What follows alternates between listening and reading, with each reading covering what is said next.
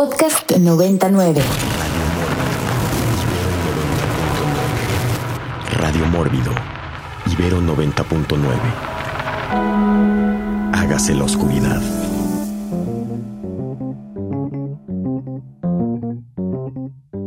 Estamos de regreso en Radio Mórbido, ya a la mitad, a la mitad del programa aquí por Ibero 90.9. Gracias a todos ustedes que nos están acompañando en esta calurosa, calurosa noche. Eh, y les recordamos que a través de la red social de Twitter, con el hashtag Radio Mórbido, en el momento que usted quiera, ¿no? Nuestra cuenta es Mundo Mórbido eh, eh, y Ibero 90.9. con el hashtag Radio Mórbido usted nos puede comentar y nosotros, nosotros pondremos, pondremos a a sus comentarios. Estamos hablando de calor, de calor en todos sus ambientes, en todas sus geografías, en todas sus connotaciones. Ya hablamos de eh, las playas, estábamos justo hablando de desiertos y creo que en desiertos hay una cantidad infinita de películas de las que podríamos nosotros este, hablar, ¿no? Este, todas las del Despertar del Diablo, Soundbound, eh, eh, de Hills ya lo habíamos dicho, Road Train, Robert, la de esta, esta llanta, esta llanta maldita, que es una de mis películas favoritas, y si me preguntan por qué, les tendría que decir Just Because.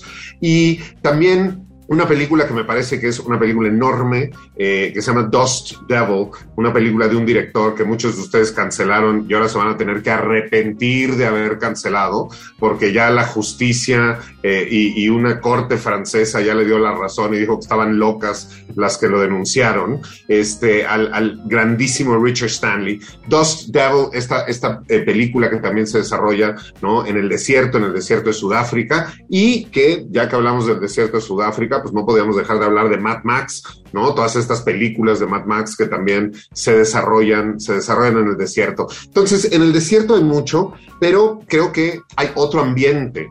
¿No? También donde se identifica mucho la cuestión del calor, que tiene que ver con, los climas tropicales y con las selvas, ¿no? Todo lo que son este, las selvas, sobre todo, pues para los que no acostumbran vivir en estos climas, pues son de terror desde, desde un inicio, ¿no? Este, los conquistadores que llegaron de Europa con sus grandes botas y sus grandes armaduras y sus grandes sombreros este, de plumas, y pues se bajaron ahí en, la, en Veracruz, pues ahí les encargo este, el pie de atleta que, se les hizo a todos los conquistadores y todos los animales además porque en, los trópicos pues los animales son mucho más grandes que en los lugares naturales. Entonces, ¿por qué no empezamos una ronda hablando de clima tropical, los trópicos, las selvas, este, y yo empezaría hablando de Predator, este, que se aparece y se desaparece y se mimetiza y que pues además todos los que luchan contra Predator están sudando, ¿no? Todo el tiempo, están todos, todos como brillositos y sudaditos. Eh, vamos con esta ronda con Enrico, Enrico Wood. Ahora que sí, mencionaste Predator, la filmaron aquí en Yucatán, en México. Este, si ustedes ven, ¿no? Cada eh, que sale un Blu-ray no tienen la mejor imagen por el equipo que tenían que usar en la selva y que sí, dijeron que esa filmación estuvo bastante difícil, pero el Predator, además de, cazar en climas de calor, porque son parecidos a los de su eh, planeta natal, este, ahí de donde vengan los yaguas, así les llaman, este, también le gusta cazar, no nada más en la selva, ¿no? También como en, Los Ángeles, como en la 2, ¿no? Donde se supone que el calor estaba hasta el tope. Pero una de las cosas del, Predator, eh, Predator, ¿no? En la película de, de eh, donde sale contra Schwarzenegger y todos los soldados en la selva, era que este, también tiene él un casco que tiene como es, estos lentes no térmicos que le permiten ver el calor que emite el cuerpo de, sus víctimas para que pueda diferenciarlos del resto de la selva, ¿no? Este, además de que él se camuflajea con esta cosa invisible. Entonces sí es como, como muy lo suyo esto del calor y le gusta el calor húmedo y del calor gacho y del feo. Ya, este, películas en, en, la selva, eh, yo mencionaría, por ejemplo, eh, Green Inferno, ¿no? Que también es una película que se desarrolló ahí en la selva, porque pues a de Odato mejor se la dejo a Eric, que es su cuaderno. Eric Ortiz. Sí, sin duda todo ese subgénero, ¿no? Del, cine italiano de caníbales, de Deodato con Holocausto Caníbal, pero también Umberto Lenzi, ¿no? Con Caníbal Ferox, que eran, peli o, Sergio Martino por ahí también, que sí eran películas que se iban literal a filmar a la, selva, ya sea algunas en, las selvas en, países asiáticos, eh, Sri Lanka, por ejemplo, o en plena selva del Amazonas, ¿no? En países como Colombia o en la frontera entre Brasil y Perú. Entonces, pues obviamente, ¿no? Ya se imaginarán todas las dificultades que conllevaba eso, ¿no? Porque también es otra época, ¿no? Finales de los 70, eh, principios de los 80, donde eh, pues no tenían ni siquiera, hay actores que en retrospectiva cuentan, ¿no? Que si les hubiera picado una serpiente o les hubiera dado algo ligado al calor, eh, no había como las cuestiones médicas necesarias, ¿no? Para prevenir esto. Entonces, afortunadamente digo, creo que, digo, más allá, obviamente, de los pobres animales que sí también mataron de manera real, de, de forma muy cruel, eh, pues digo, no, no pasó a mayores, ¿no? Pero digo, no, no, no solo son de ellos, ¿no? Francis Ford Coppola famosamente, ¿no? Se fue a las Filipinas a filmar eh, Apocalipsis Now y unas historias por ahí de infartos, drogas, eh, varias este, leyendas urbanas de que filmó con cadáveres reales. también Roger Corman filmó antes en, Filipinas, ¿no? O Werner Herzog igual en, en Sudamérica. Hay varios, eh, eh, Eli Roth, ¿no? ahorita que Pablo mencionaba Green Inferno, trató, ¿no? Más o menos de emular a esos cineastas y justo decía, ¿no? Que extrañaba el cine donde lo veías en pantalla y decías, estos tipos están locos, ¿no?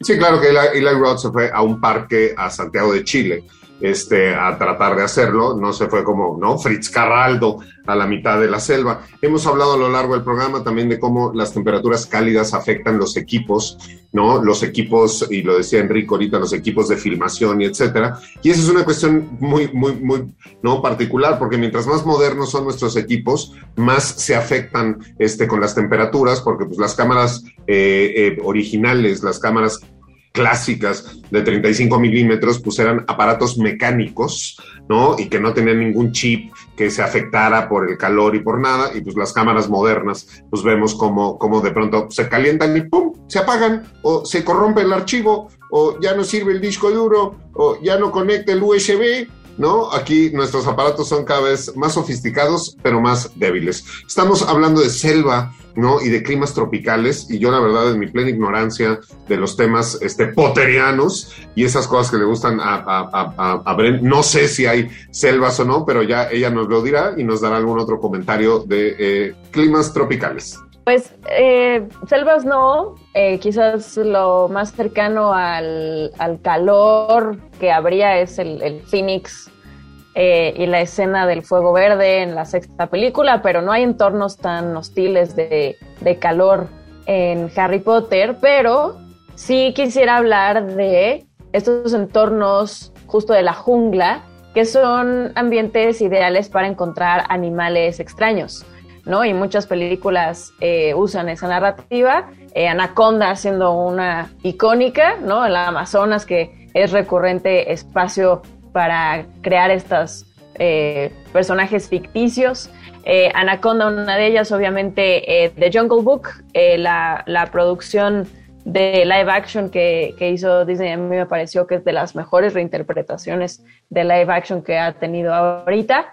no solo por la parte visual, sino la parte musical también es muy, muy interesante. Indiana Jones, ¿no? Indiana Jones también se desenvuelve en un entorno de jungla. Eh, Aracnofobia, que es un clásico también de los noventas, eh, que atrapan a una araña igual en Sudamérica y eh, se les escapa ahí en California. Y obviamente dos eh, clásicos también que son Jurassic Park. Por un lado, que es en, Costa Rica, si no me equivoco, que es jungla también. Y King Kong, que también lo encuentran en, en este entorno, ¿no? Yeah, pues sí, sin duda, sin duda hay unos animalotes este, ahí que, crecen en la selva, este King Kong, ¿no? Van y, lo, capturan ahí. Y sin duda toda la serie, toda la serie de películas de, Anaconda siendo una de las más icónicas ahí con J-Lo, con eh, eh, J-Lo este, y la Viborota, y también con el papá de Angelina Jolie. Este, entonces, en, las selvas hay toda, toda una serie, serie de películas Y ya que hablamos de selvas y de estos climas tropicales, pues tendremos también que hablar de las islas, ¿no? Yo sé, ya hablamos de playas, ya hablamos de selvas, pero de pronto las islas, ¿no? Estos entornos como en, los que Enrico, Wood ha tenido la, la ventaja o la desventaja este, de vivir, es, también, también eh, se prestan ¿no? Para, para, para estas cuestiones que tienen que ver con el, cine, el cine que más nos gusta. A final de cuentas, a King Kong lo encontraron justo en la isla, en la isla Calavera, pero pues hay otras, hay otras islas por ahí, es más, hasta de Wicker Man tiene que ver, tiene que ver con una isla y tiene que ver con estos, ¿no? Este, eh, eh, eh, rituales de, que tienen que ver con los cambios de las estaciones, con, las con la primavera y con el verano. Entonces, hagamos una, una ronda de islas a ver si nos acordamos de películas, películas que tienen que ver con islas y vamos con Eric, Eric Ortiz. Eh, bueno, sí, así como de, islas, eh, de Wickerman, o sea, podría añadir por ahí, ¿no? En ese sentido de que se ha convertido de alguna forma, ¿no? En, el, en la película eh, sinónimo de que no todo el terror tiene que ser en un ambiente eh, pues más gótico, por así decirlo, ¿no? O incluso frío en ese sentido de que pues sí, es todo a la luz de día, ¿no? En pleno verano también están haciendo un ritual eh, en busca de que su cosecha, ¿no? Pueda florecer y demás. eventualmente películas contemporáneas como en particular Midsommar, ¿no? Que digo, no es como tal una isla, pero también cumple con esta idea, ¿no? De una, incluso el título por ahí en español le hacía referencia, ¿no? Al, que el terror sucede también de día, ¿no? A en pleno calor, también este mal viaje, ¿no? Que te puede provocar, que también por ahí eh, van a salir otras cosas, supongo, ¿no? De, este tipo de, eh, de un estrés mayor, ¿no? Que puede estar relacionado con, con el calor eh, que con el frío, en el sentido, por ejemplo, ya lo había mencionado con, con lo de Apocalipsis Now, de estas filmaciones calurosas que de pronto se, eh, tal cual el, ambiente, ¿no? Se, se, torna bastante estresante que llegó hasta el, infarto de este Martin Sheen. Yeah. Bueno, las islas y las islas tropicales, digo, si estuviera el doctor Beltrán, tal vez nos estaría hablando de Blue Lagoon, este, porque Blue Lagoon es una película que yo vi cuando hacía mi residencia y entonces Blue Lagoon me encantaba, ¿no? Pero también eh, creo que Leonardo DiCaprio tiene una película ahí que se llama este, La Isla, que al principio empieza como una cuestión paradisiaca y luego se vuelve, se vuelve muy complicada. Si hablamos de islas, evidentemente también podríamos hablar de náufragos y de náufragos que no necesariamente están acostumbrados a estos climas y podríamos pasar, podríamos ir desde Robinson, desde Robinson Crusoe hasta el otro que, que se, se, enamora y tiene ahí como todo un romance con una pelota de voleibol, ¿no? Este, o por ahí hay un, una isla que tiene que ver con Richard Stanley también, este que tampoco hemos mencionado. Enrico, Enrico Wood. Sí, estamos hablando de la isla del Dr. Moreau, ahí que Richard Stanley originalmente la iba a dirigir y en algún punto de la producción, que es una, una película famosa por haber sido una de esas producciones desastrosas, ¿no? Este, pues despidieron o más bien sacaron a Richard Stanley y trajeron a, a John Frankenheimer para que completara la película, ¿no? Pero también es, es, una de estas películas que transcurren en la selva, en una, pues obviamente en una isla con clima selvático, y, este, y todo está ahí, son experimentos genéticos hechos por un Marlon Brando en maquillaje blanco, asistido por un Val Kilmer completamente este, desquiciado que no, no quiso cooperar con la producción para nada, porque se supone que él era el principal, ¿no? Era, él era actor eh, protagónico y de repente se le ocurrió volverse el actor secundario nada más, porque sí, para que vean lo que hace el calor con el cerebro de la gente de repente en algunas producciones. Sí, y mm, sin duda habría que, habría que cuestionar, ¿no? Y habría que tirar una línea, porque una cuestión son, por ejemplo, los náufragos en el mar, ¿no? Eh, eh, eh, que están sujetos al calor y a la deshidratación y a todo esto, pero también están los náufragos en el desierto, ¿no? Los que se pierden en, los desiertos y que vemos que van ahí caminando a través, a través de los desiertos, o pues los que van en una lanchita con un gatote y pues resulta que se hacen ahí como muy, muy amigos, muy amigos del gatote y luego se lo cuentan creo que a su psicoanalista durante toda la película y, le dan premios internacionales y todo, este, y estoy hablando de esta película hiper que se llama The Life of Pi, pero quizá, quizá a alguien, a alguien sí le gustó. Estamos en Radio Mórbido por Ibero 90.9, estamos hablando de calor, de primavera, de verano, pero pues también estamos escuchando sobre calor y sobre primavera y sobre verano. Y dicho esto, vámonos a nuestro siguiente segmento musical. Podcast 99. Y estamos de regreso, de regreso en Radio Mórbido, después de haber escuchado a Mungo Jerry con In the Summertime, porque justo estamos in the summertime, en la época de calor, aquí compartiendo calurosamente con todos nuestros fans y radio escuchas en Radio Radio Mórbido. El tema, el tema es calor y se ha estado poniendo caliente a lo largo, a lo largo del programa. Si hablamos de películas de islas, ¿no? Este, que era, era antes de irnos a la canción, eh, antes de irnos a la canción, justo estábamos hablando de estas películas que tenían que ver con islas. Y hay una que no podemos dejar de mencionar, que es ¿Quién puede matar un niño? de Narciso, Narciso este, Ibáñez, Ibáñez Serrador. Este, película maravillosa, fantástica, este, que tiene que ver con una isla y pues con niños que pues están como malhumorados, yo creo que por el calor o por, o por las vacaciones. Eh, estamos, eh, sigamos, sigamos con nuestra ronda y creo que podemos abrir, ¿no? A, a lo que sea que queramos hablar de calor y cultura pop o diseño o colores o deportes. Vámonos de libre, de libre pastoreo. Eric, Eric Ortiz. Ya expandiendo un poco lo que decía en el bloque anterior, en el sentido de que de pronto con el calor suelen pasar, la, gente suele hacer cosas, ¿no? Eh, se estresa más y demás. Hay una película que se llama It Came from Outer Space, que digo es ciencia ficción, clásica influencia de Steven Spielberg para en particular encuentros cercanos del otro tipo y digo, la particularidad eh, es de que se desarrolla en un desierto así cercano ahí a, a Arizona en medio de la nada. Digo, es, es, una trama sobre unos alienígenas, ¿no? Que quedan varados y demás, pero eh, lo interesante es de que ahí surge un diálogo en este sentido de que, repito, están en, en una zona desértica, mucho calor, donde dice un personaje que eh, tiene una teoría de que la, hay, hay un mayor número de asesinatos eh, cuando hay 92 grados Fahrenheit, que son como 33 grados centígrados, porque, repito, en esta teoría de que eh, la gente se irrita con tanto calor, ¿no? Si hubiera menos calor, eh, pues estarían más relajados, ¿no? No llegarían a ese grado de locura, ¿no? De cometer un asesinato, pero es tampoco, o sea, si hubiera más calor todavía que los 33 grados centígrados, pues la gente lo que hemos venido diciendo, ¿no? Eh, ya no se podría ni siquiera mover. Entonces ese es el preciso dato, ¿no? Quién sabe si sea cierto, pero bueno, al menos en la película resulta bastante entretenido, ¿no? Y bastante atractivo ese tipo de, información. Yeah.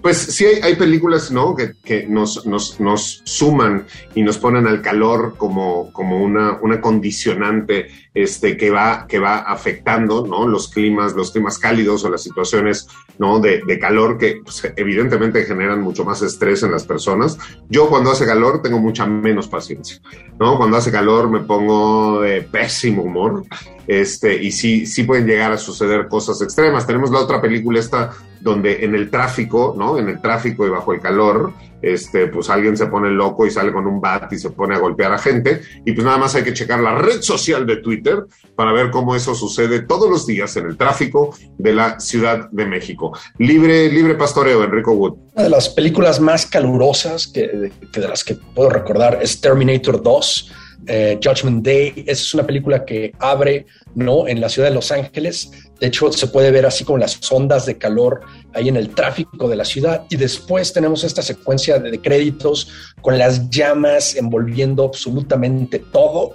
De ahí pasamos a, a, pues otra vez ¿no? a la ciudad de Los Ángeles, pero ya en el 1995, aunque la película es de 1992, pero transcurre en el 95.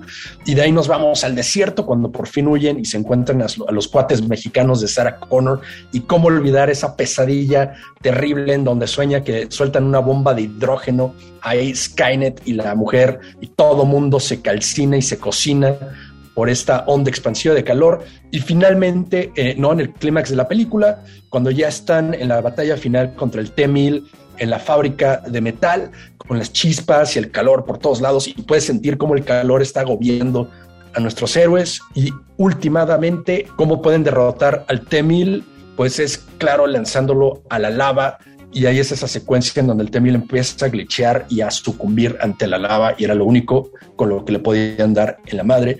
Y claro, es la misma lava en donde baja y se sumerge eh, el T-800 de Schwarzenegger, ¿no? Y nos da ese último thumbs up con el que se despide de todos nosotros y pues se vale llorar en esa escena. Yeah. Muy bien. Eh, calor, eh, Brent Muller. Yo quisiera hablar eh, de personajes un poco eh, que utilizan el fuego o el calor en su creación en diferentes sagas. Una de ellas, obviamente, Pyro de X-Men. Otra, eh, la Antorcha Humana en Los Cuatro Fantásticos. Y estos hombres invisibles, pero hablar de eso, de los hombres invisibles, de cómo utilizan el fuego y el calor para identificarlos, ¿no? Al final, eh, hay dos películas que yo recuerdo. La primera es eh, Invisible Man, que precisamente hay una escena en donde lo queman para ver dónde está.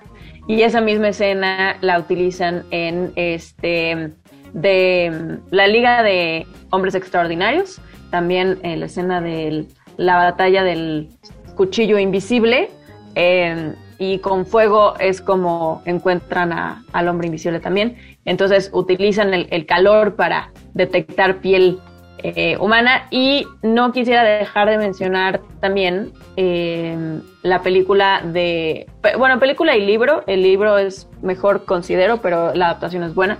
De Miss Peregrine y de House of the Pecu- Peculiars, que es una película muy reciente, pero justo se desenvuelve también en Florida, ahí vive el protagonista y es un ambiente de calor y llegan también a un loop eh, en verano eh, en la Segunda Guerra Mundial.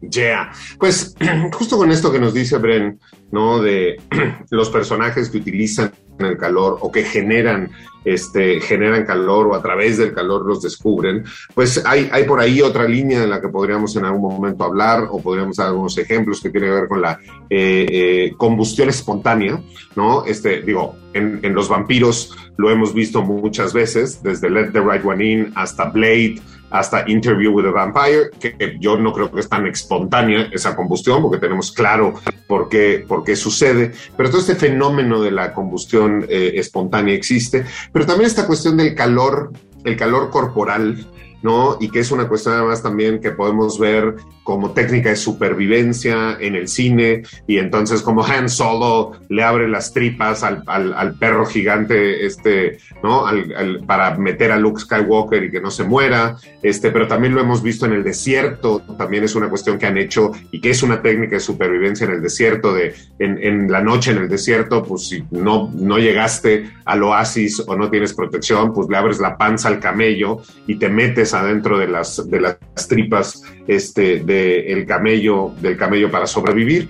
Pero sin duda también es una cuestión que utilizan los esquimales en los iglús, en estas casas de hielo y están cubiertos de pieles y pues se dan, se dan calor este, mutuamente, comparten su calor corporal. Hay muchas otras maneras de compartir ese calor corporal, además de eh, compartir toda una serie de fluidos y el calor también está asociado de pronto, y lo hemos dicho a lo largo del programa, a lo sensual y a lo sexual y con este con este sentimiento y con esta idea, vamos a escuchar otra de esas canciones que usted solo escucha en Ibero 90.9 a través de Radio Mórbido. Podcast En 99. esta calurosa noche, porque sin duda cuando usted nos escuche va a estar calurosa, calurosa la noche y seguro el país en el que nos esté viendo también, también está en un momento, en un momento caluroso. Hemos hablado ya de muchos lugares, ¿no? Que tienen que ver con calor y de películas relacionadas con estos lugares en particular, ¿no? Eh, e identificamos en su gran mayoría eh, lugares calurosos que tienen que ver con el sol,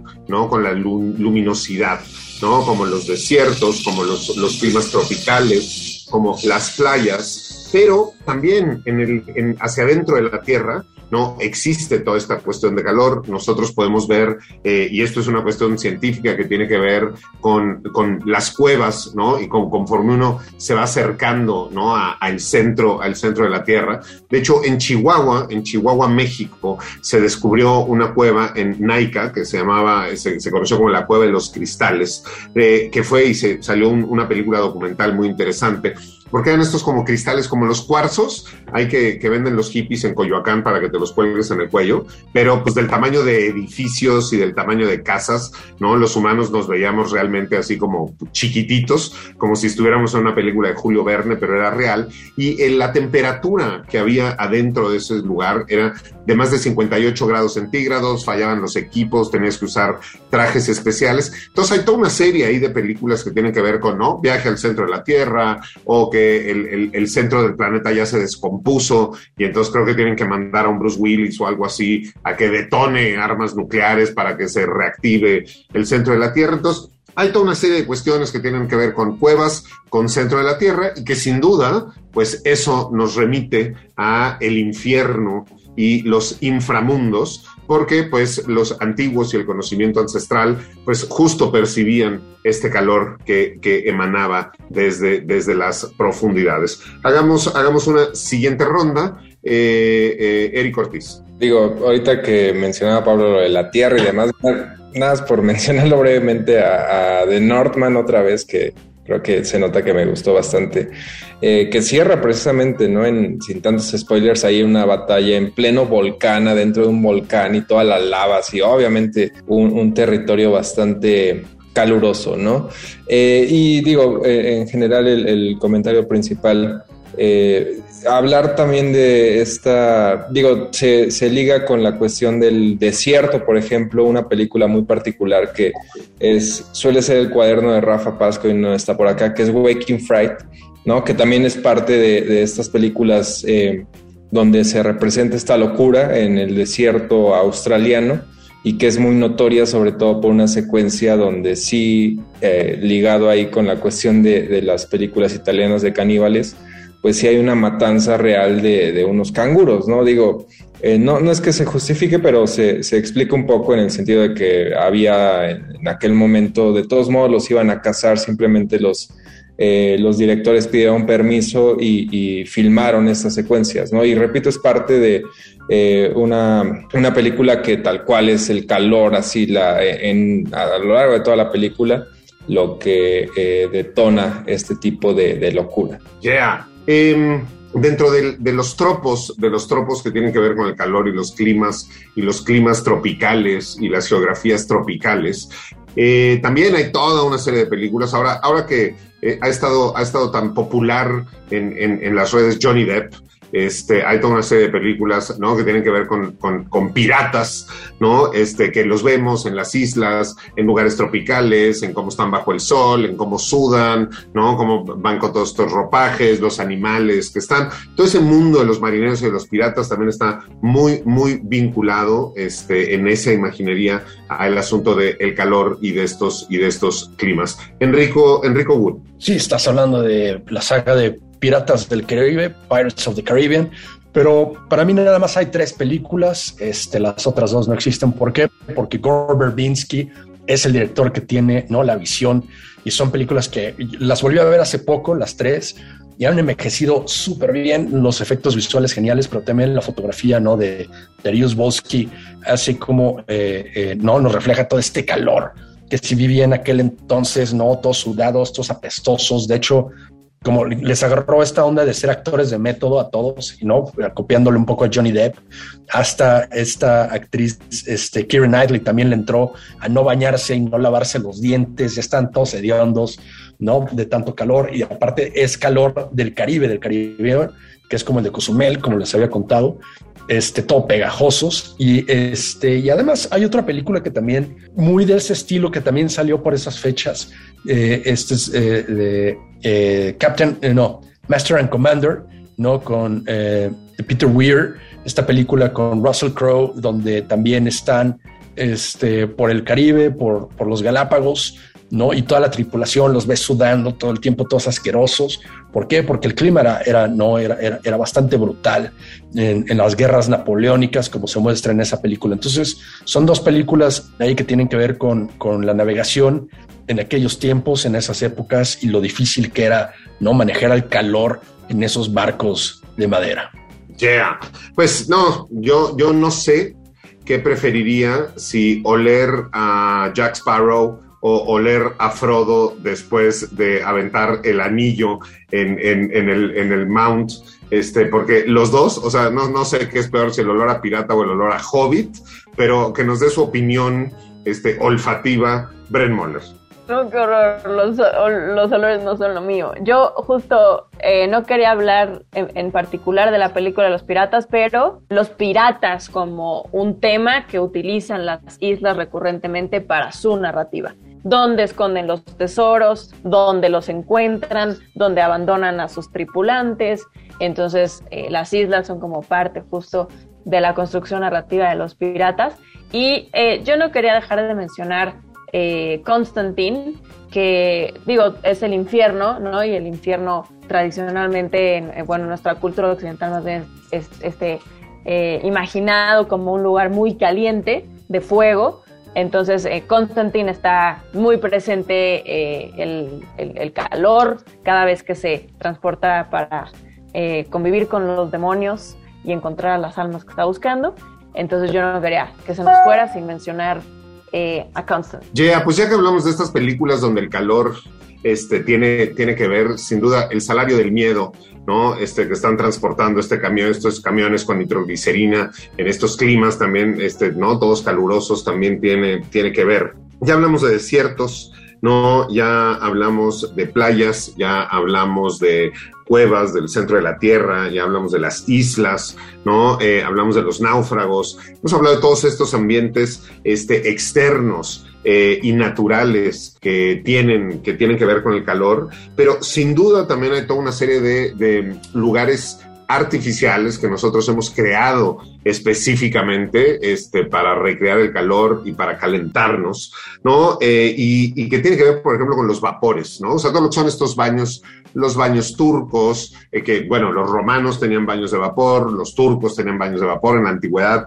se acostumbraba mucho, en, en el México prehispánico estaba el asunto de los temazcales, pero vapores, vapores y saunas, ¿no? Es, es, también todo otro tropo que podemos ver nosotros en muchas películas, desde películas de espías, ¿no? Que se juntan este, ahí hasta en la misma Dark City, ¿no? Que no les gustaban este, a los extraterrestres la humedad y el calor y entonces ahí el médico citaba este, para, para dar secretos. Entonces, ¿se recuerdan, tienen algún, algún tropo, algún comentario de películas que tengan que ver con baños con saunas y con vapores. Enrico Wood. También tenemos esta escena en, Eastern Promises del David Cronenberg, que ya pronto tiene nueva película con Crimes of the Future. Es una pelea a muerte, este, no, con unos cuchillos ahí tratando de darle cuello a Viggo Mortensen mientras está tratando de echar un baño de vapor. Y este es bastante brutal, la secuencia, excelente pelea. ¿no? Súper bien coreografiada, pero curiosamente también, ¿no? Viggo Mortensen, como no le tiene miedo a nada, pues sale ahí literal en pelotas, ¿no? Este, y había gente que decía que las veía por completo, ¿no? Y Cronenberg decía, no, no, no, no las tomé así. Pero sí, se, dan en la madre en un baño sauna. Y también está esta otra película de James Bond, GoldenEye, en donde también lo embosca eh, Cinia Onatop, ¿no? Interpretado por Famke Jensen, que trata de seducir a Bond y luego trata de asfixiarlo con sus piernas en un baño sauna y Bond la lanza hacia las rocas estas, ¿no? Que calientan el, sauna y la, derrota de esta manera, por lo menos por un momento. Yeah. Pues ya que hablamos de estos ambientes cálidos, ¿no? Este, digo, están los saunas, están los vapores, que podemos dar algunos ejemplos de ellos, pero también están los jacuzzis, ¿no? Este, y yo tendría que mencionar sin duda Halloween 2, donde en el jacuzzi del hospital, ¿no? del área de terapia este, física, pues Michael Myers este, se avienta a una enfermera y la ahoga en el jacuzzi caliente, pero entonces no solo la ahoga, sino también la quema, ¿no? Y entonces sale asfixiada, pero con ampollas por toda, por toda la cara. Halloween 2, creo que de mis favoritas o mi favorita de toda la franquicia de Halloween que existe. Lugares calurosos artificiales hechos por el hombre, Eric, Eric Ortiz. Eh, pues, digo, no, no es tanto como lugar, pero sí es artificial en el sentido de que hay una técnica que, sea, que se repite en, películas recientes que, son muy old school, vieja escuela en cuestión de los efectos prácticos, que es esta idea de quemar, o no quemar, derretir eh, caras con base en cera. Digo, repito, no son lugares, pero es una técnica obviamente hecha artificialmente, eh, que me remite, por ejemplo, ahorita que hablaban de, David Cronenberg, a su hijo, este Brandon Cronenberg, que para esta de poseso representa ahí una lucha mental de, eh, dos eh, personas ¿no? que están luchando por el control de un cuerpo y que lo representa en pantalla así tal cual con una cara derritiéndose. Y ya que escuchas ¿no? un poco del making of, tal cual sí fue muy vieja escuela, ¿no? Sí hicieron, sí derritieron un, eh, la cera como tal. Y lo mismo lo usa Panos Cosmatos, ¿no? En su primera película, de Billón de Infinite, eh, de Infinite Black Rainbow, eh, nada más que él lo, lo, hace para representar como un viaje ahí de, de drogas psicodélicas, ¿no? Entonces, digo, también supongo deben de tener cierto cuidado, aunque esto de derretirse no se me hace tan, tan peligroso, ¿no? Digo, a mí una de las películas donde eh, eh, se ha derretido la gente, este, que me parecen mejores, digo, sin duda estaría eh, mencionar em, The Temple, el, nazi que, que, se derrite en, en, Riders of the Lost Ark, cuando se abre el arca y se derrite todo, pero también ver a Paris Hilton en Wax World, Wax, Waxworks derritiéndose, está genial. Hablando de saunas, digo, no solo en películas de terror, podemos ver en películas muy distintas escenas de saunas. Por ejemplo, en The, Bruce, en The Blues Brothers se juntan de pronto los Blues Brothers en un sauna. En eh, 247 eh, Fahrenheit hay una escena de saunas. En Lost in Translation hay una escena de saunas. En eh, Evil Rising podemos ver saunas y uno de los más simpáticos, pues es en este, en este barco, ¿no? Este, en, el, en el cual eh, van eh, persiguiendo a una criatura que se comió a uno de los buzos y entonces Steve Sisu eh, quiere a, fuerza encontrarlo en The Live Aquatic, ¿no? El barco tiene este, también ahí de pronto, de pronto su sauna. Entonces hay como muchas, muchas escenas en estos lugares calientes que nosotros, nosotros hemos, hemos hecho. Bren, Bren Yo mencionaría en este tema de los baños una película de anime que es El viaje de Chihiro que se desenvuelve justo en estos baños chinos antiguos y que se representan muchos de los espíritus eh, con diferentes motivos eh, durante la película. Yeah. Pues ya que hablamos de baños y ya que hablamos de saunas y ya que hablamos de vapores, tendríamos, tendríamos que ir ya hacia la recta final y hablar de, del sudor, del sudor que nos emana y nos escurre a todos por el calor y de personajes sudados claramente sudados y sudorosos dentro del cine. Generalmente son este, villanos, pero no, no siempre son los villanos los que salen sudados.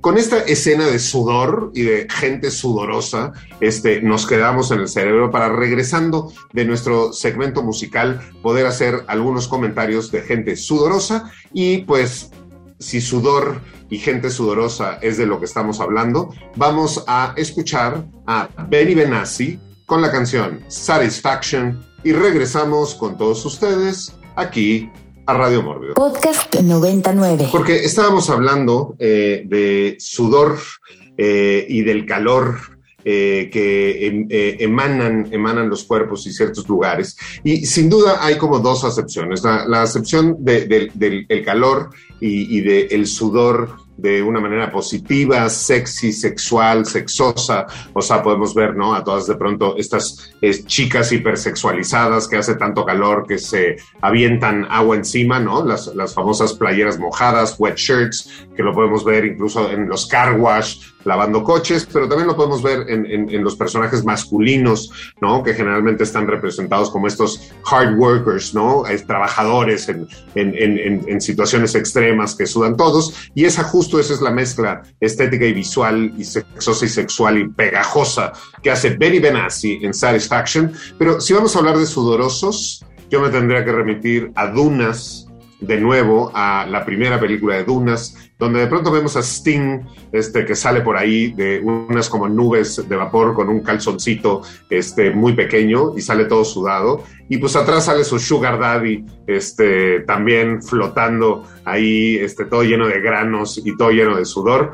Personajes muy, muy desagradables, este, los dos. Eh, y vamos con nuestra ronda, ronda final y sudorosa. Eh, Eric Ortiz. Sin duda, todos, muchos de los personajes del, western, sobre todo el spaghetti western, ¿no? Siempre los muestran y, en close-ups, ¿no? Todo este, eh, este sudor. Eh, al mismo tiempo, digo, hay, muchas películas que se desarrollan durante estas olas de calor, ¿no? Me remite a algo como Haz lo correcto de Spike Lee, donde también está muy presente esta cuestión del sudor y al mismo tiempo, ¿no? De estas tensiones, en ese caso en particular, ¿no? De los personajes eh, de diferentes razas, sobre todo los afroamericanos y los italoamericanos, y que también estas tensiones, ¿no? De alguna forma van subiendo en, un verano, en una época de sumamente calurosa en Brooklyn y termina en una explosión ahí de, de violencia eh, y muy ligada obviamente a ese tipo de cine de Spike Lee, ¿no? De, hablar de cuestiones sociales y políticas. Muy bien, sudor, sudor, sudor, Enrico Wood. Claro, nos vamos a ir con Crimson Tide, ¿no? María Roja eh, de Tony Scott, el legendario, el otro hermano de Ridley.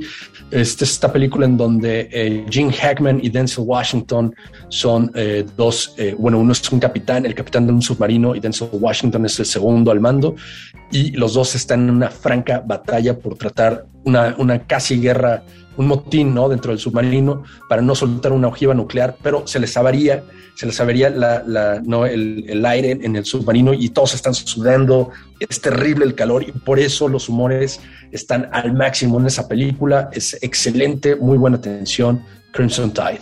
Yeah, personajes, personajes sudorosos este, creo que de pronto están también muy, vinculados este, a los villanos. De hecho, y a los villanos también, eh, ¿no? Hiper, hiper ridiculizados. Yo podría pensar en Fast, Fat Bastard, este, este, este villano de eh, Austin Powers, que también está todo como, ¿no? Gordo y, tragando y todo el tiempo sabe que baby, baby, baby, give me the baby y se quiere comer un bebé. Así como yo me quiero comer un bebé pingüino, estoy igual que Fat Bastard.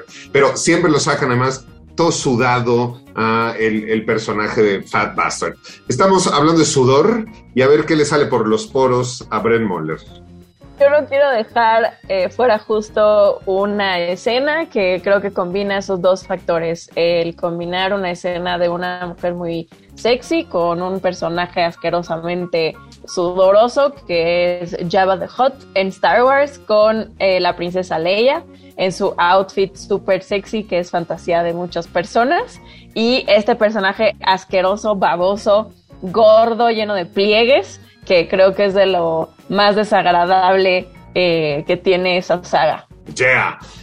Ahora, Bren, el, profesor de Howard que tiene como un ojito, un ojito mecánico que se le vuelve loco. Yo tengo la idea que está sudado todo el tiempo, ¿no? Pues no, pero eh, camina, se cansa mucho cuando camina, entonces siempre está como desaliñado, sí, precisamente. Y este hay otros personajes, el tío, por ejemplo, que es gordo, y el primo también, que es gordo, y comen este, todo el tiempo, son sudorosos personajes gorditos que les encanta eh, comer y siempre están sudaditos. Pues ya que hablamos de personajes gorditos, simpáticos o no, y sudorosos o no, yo no podría dejar de mencionar en un programa que hablemos de calor, eh, y tendríamos, ¿no? Es toda otra línea que podríamos hablar que tiene que ver con las, las comidas y las bebidas este, calientes, ¿no? Que hay todo un significado ahí también entre los alimentos fríos y los alimentos calientes. Eh, y pues habría que mencionar sin duda a Mafalda y su odio absoluto por las sopas. Y gran parte del odio de Mafalda por la sopa es porque la sopa está caliente y de ahí nos tendríamos que remitir pues, a Sheldon Cooper, de cómo cada vez que alguien tiene un problema, pues va y le lleva un, una tacita o un liquidito caliente, caliente de algo. Podemos hacer una, una última ronda nada más despidiéndonos rápidamente, hablando de bebidas frías o bebidas calientes y de cómo nos quitamos nosotros el calor. Bren Moller. Bueno, yo ahí sí saquemos la mención poteriana eh, de Polyjuice Potion, que es una poción para eh, poseerte de la apariencia física de una persona, eh, que aparece en varias películas y en varios de los libros.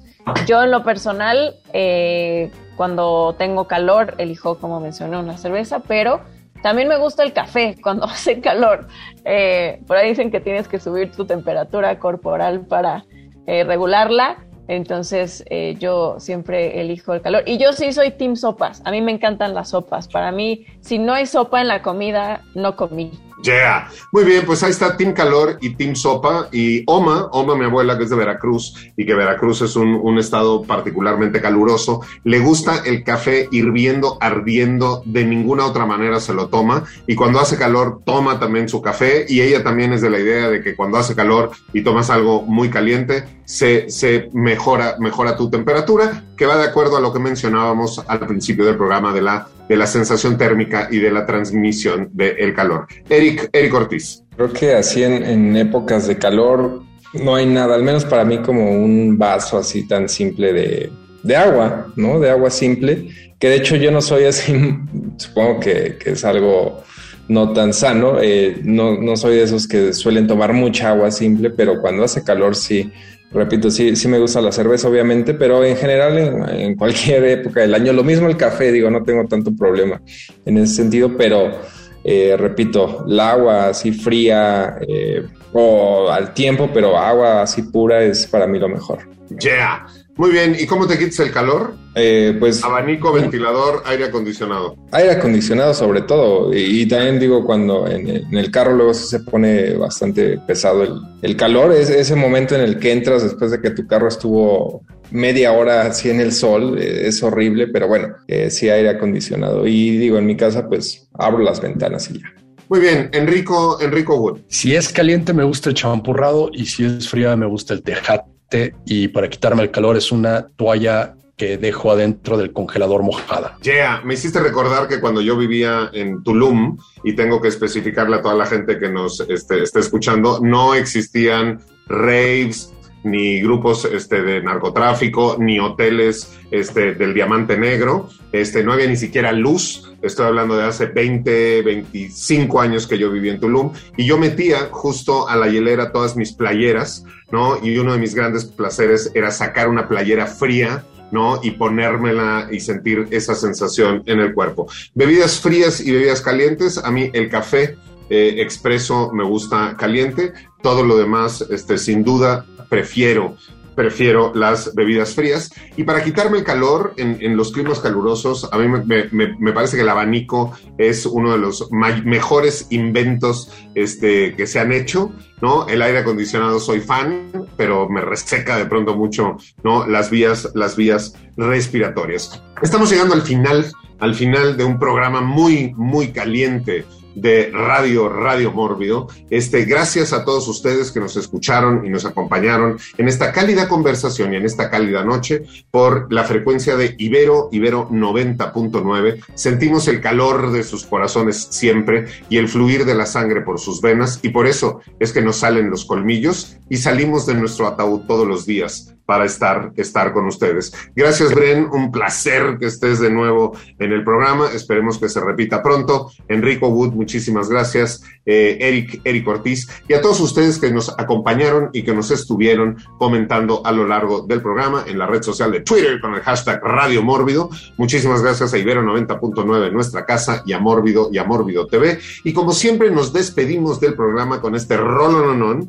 que nos remite ¿no? A esa, a esa gente que iba muriendo de calor, caminando, este, y se acercaron de pronto a un lago para ver si se refrescaban y vieron un islote que había ahí con un nopal en el que estaba postrada un águila, ¿no? Tomando el fresco, cuando de pronto se cruzó una serpiente y decidió almorzársela, ¿por qué no? Un coctelito de serpiente ahí a las orillas del lago, ahí donde se fundó la gran Tenochtitlán, capital del imperio azteca, donde vivimos y desde donde transmitimos todas las semanas Radio Mórbido. Nos escuchamos muy muy pronto. Gracias por todo y como siempre, como siempre, viva México.